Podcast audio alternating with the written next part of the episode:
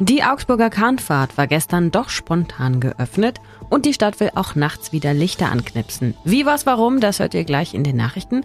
Außerdem erklärt uns Daniela Hunkbauer, was PatientInnen in der Region derzeit besonders beschäftigt. Wirklich sehr viele Menschen kommen, die jetzt eine Begrenzung des medizinisch Möglichen für sich festschreiben möchten. Ich bin Lisa Pausch und ich hoffe, ihr seid gut durch die Feiertage gekommen.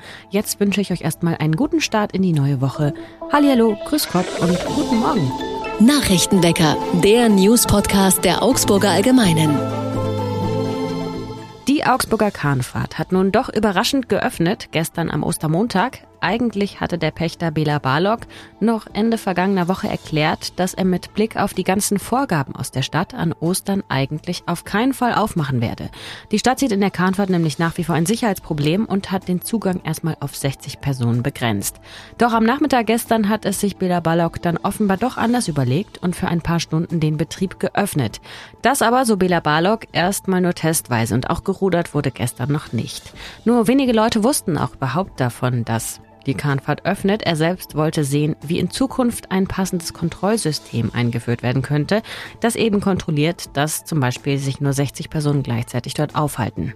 In den nächsten Tagen will Bela Balog erstmal nicht mehr aufmachen, dafür seien die Wetteraussichten erstmal zu schlecht.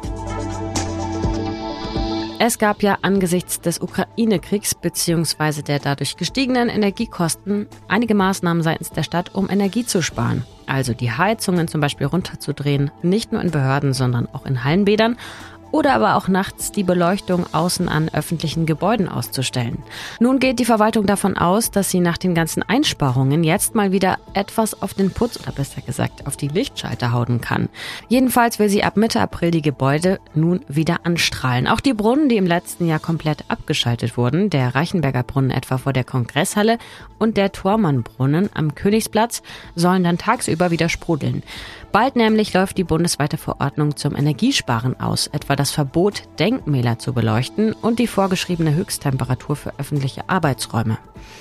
Hat denn das ganze Energiesparen jetzt überhaupt was gebracht? Es gibt inzwischen Zahlen, und zwar für den Zeitraum von Juni bis Dezember 2022.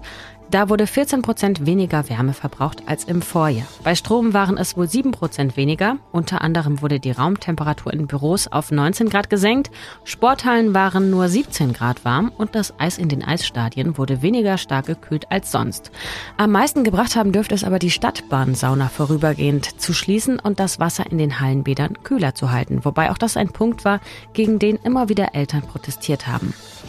Für die zweite Winterhälfte kann die Stadt bisher noch nicht Bilanz ziehen und was uns alle betrifft, also auch EndverbraucherInnen, auch da liegen inzwischen Zahlen vor. Im Oktober und November 2022 wurde 30 Prozent weniger Gas verbraucht als im gleichen Zeitraum noch im Vorjahr. Da dürfte aber auch der milde Herbst mit eine Rolle gespielt haben. Im Februar war das Einsparvolumen mit 9 Prozent besonders gering, aber da war es auch gleichzeitig besonders kalt, also viel kälter als im Vorjahr.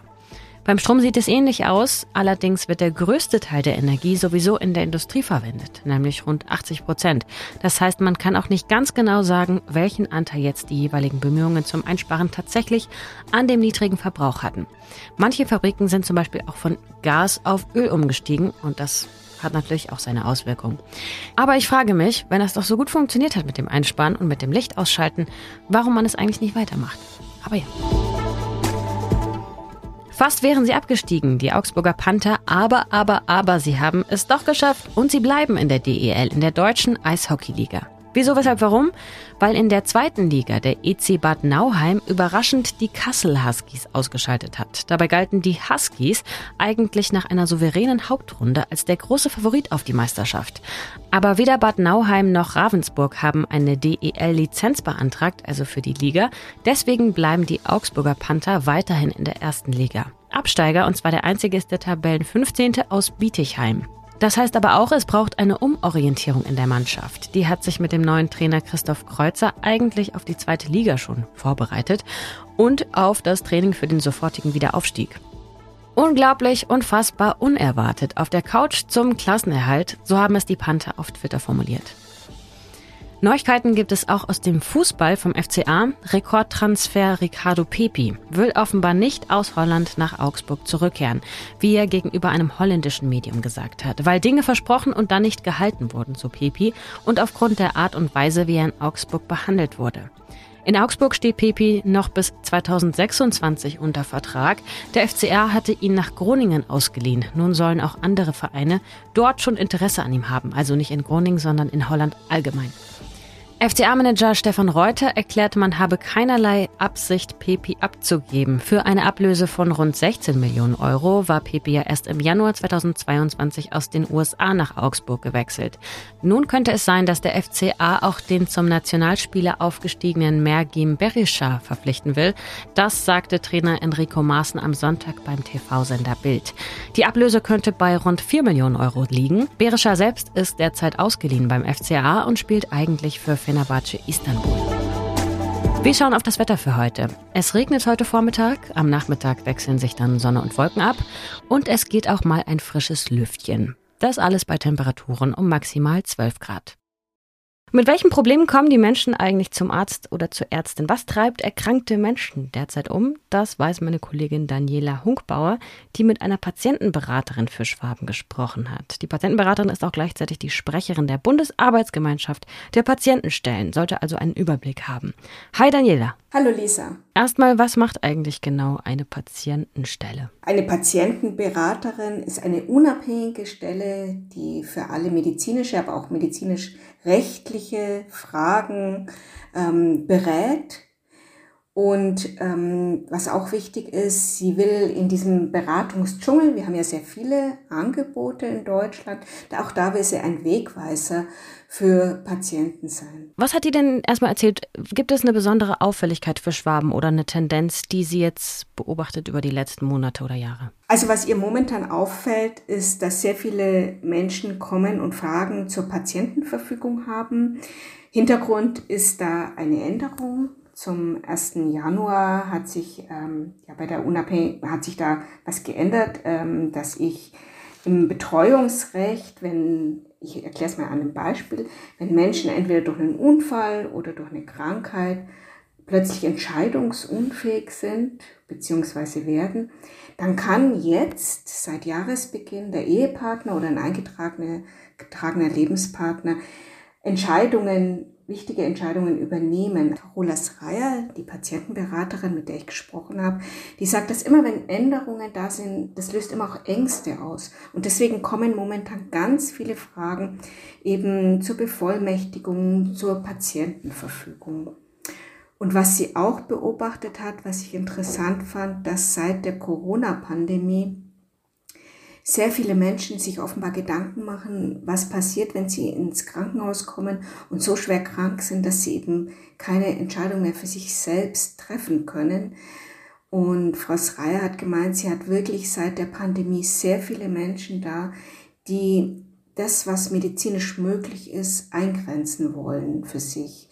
Also dass sie festschreiben wollen, was noch getan wird in der Klinik, wenn jemand so schwer erkrankt ist, dass eben wirklich eine bestimmte ähm, Eskalationsstufe erreicht ist und man zum Beispiel eben nicht mehr künstlich ernährt oder künstlich beatmet werden möchte. Das treibt ganz viele Menschen offenbar momentan um. Das heißt, seit der Corona-Pandemie gibt es mehr Menschen, die zum Beispiel aktiv sagen, ich möchte auf keinen Fall beatmet werden? Frau Schreier beobachtet das für Schwaben, ja, dass da wirklich sehr viele Menschen kommen, die jetzt eine Begrenzung des medizinisch Möglichen für sich festschreiben möchten. Wo, was, auch als junger Mensch, wann wende ich mich an eine Patientenstelle zum Beispiel? Also bei, als junger Mensch ist eben ganz wichtig, dass sie so eine Wegweiserfunktion hat in diesem ganzen ja, Beratungsdschungel, muss man wirklich sagen. Es gibt ja sehr viele Beratungsstellen, aber wenn ich zum Beispiel erkrankt bin, möchte ich ja genau an die richtige Stelle kommen. Da hilft sie.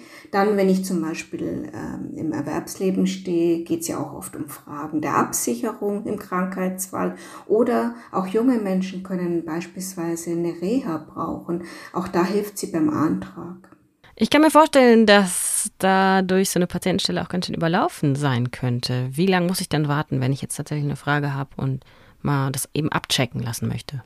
Das habe ich Frau Schreier auch gefragt und ich war überrascht. Nein, sie haben keine Wartezeiten, sie kriegen das hin. Man muss natürlich vorher anrufen oder eine Mail schreiben.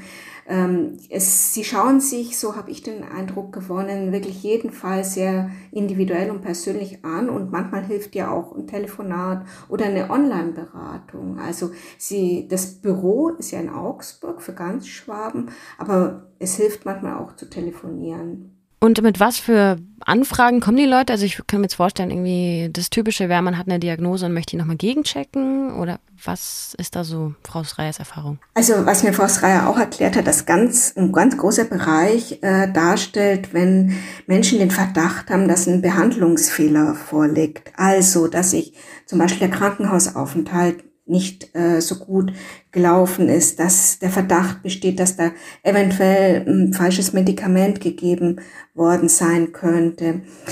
Aber auch viele Menschen kommen mit ähm, einer Zahn, einem Zahnersatz, der ihnen große Probleme bereitet, der Schmerzen macht oder der nicht passt. Auch das sei ein großer Bereich.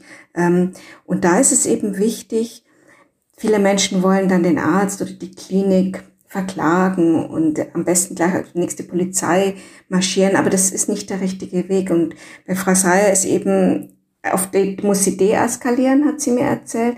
Und sie kann dann eben Wege aufzeigen, wie man sich wehren kann, wie man sich auch erfolgreich in so einem Fall wehren kann. Vielen Dank, Daniela. Danke, Lisa. Was sonst noch wichtig wird? Der ukrainische Präsident Volodymyr Zelensky hat den Gefangenenaustausch zwischen Russland und der Ukraine begrüßt. 200 Gefangene haben beide Länder ausgetauscht, darunter auch Schwerverletzte und Zelensky zufolge wurden auch 20 Soldatinnen freigelassen. Das seien 100 Familien, denen vor Ostern echte Freude geschenkt wurde, sagte der ukrainische Präsident gestern in seiner Videoansprache am Abend. Die orthodoxen Kirchen feiern das Osterfest nämlich erst am kommenden Sonntag. Das Thema Gefangenenaustausch ist derzeit das einzige Feld, über das beide Kriegsparteien überhaupt noch miteinander verhandeln. Heute legt der Internationale Währungsfonds eine neue Prognose dazu vor, wie sich die Weltwirtschaft in diesem und im kommenden Jahr entwickeln wird. Die Chefin des Fonds, Kristalina Georgieva, hatte bereits deutlich gemacht, dass die Wachstumsaussichten infolge des Krieges in der Ukraine und der hohen Inflation weltweit bei unter drei Prozent liegen dürfte. Auch für die kommenden fünf Jahre sagte sie ein historisch schwaches Wachstum von um die drei Prozent voraus. Und zum Schluss heute noch eine Meldung aus Täfertingen. Dort hatte eine Frau nach elf Jahren einen Anruf erhalten. Man habe ihren Geldbeutel gefunden, und zwar tief im Verborgenen eines Geschäfts- und Ärztehauses in der Bahnhofstraße in Augsburg. Moment mal, was ist das denn? dachte sich die Frau. Sie wusste nämlich eigentlich gar nicht mehr, worum es geht, hatte schon längst vergessen oder auch verdrängt oder es auch aufgegeben, überhaupt diesen Geldbeutel zu finden, den sie mal verloren hatte. Und wo lag dieser Geldbeutel nach elf Jahren? In einem Heizungsraum in einem Keller. Er muss da durch einen Schacht irgendwie aus einem der oberen Stockwerke heruntergefallen sein. Ein Mitarbeiter einer Augsburger Heizungsbaufirma hatte ihn auf jeden Fall gefunden, als er gerade nachgeguckt hat, was eigentlich zu einer Störung an einer Fernwärmeanlage geführt hatte. Den Geldbeutel verloren hatte die Frau, als sie mit ihrem Sohn eben elf Jahre vorher zu einem Arzttermin gegangen war. Und mir ist es mal passiert, dass ein Paket, das ich längst verloren geglaubt hatte, auch wieder aufgetaucht ist, nämlich nach einem Jahr. Das war's von mir und dem Nachrichtenwecker. Ich bin Lisa Pausch. Danke euch fürs Zuhören. Kritik, Fragen, Anmerkungen oder kuriose Geschichten immer gerne an nachrichtenwecker.augsburger-allgemeine.de. Danke, macht's gut und wie immer Tschüss, Baba und Ahoi! Nachrichtenwecker ist ein Podcast der Augsburger Allgemeinen. Alles, was in Augsburg wichtig ist, findet ihr auch in den Show Notes und auf augsburger-allgemeine.de.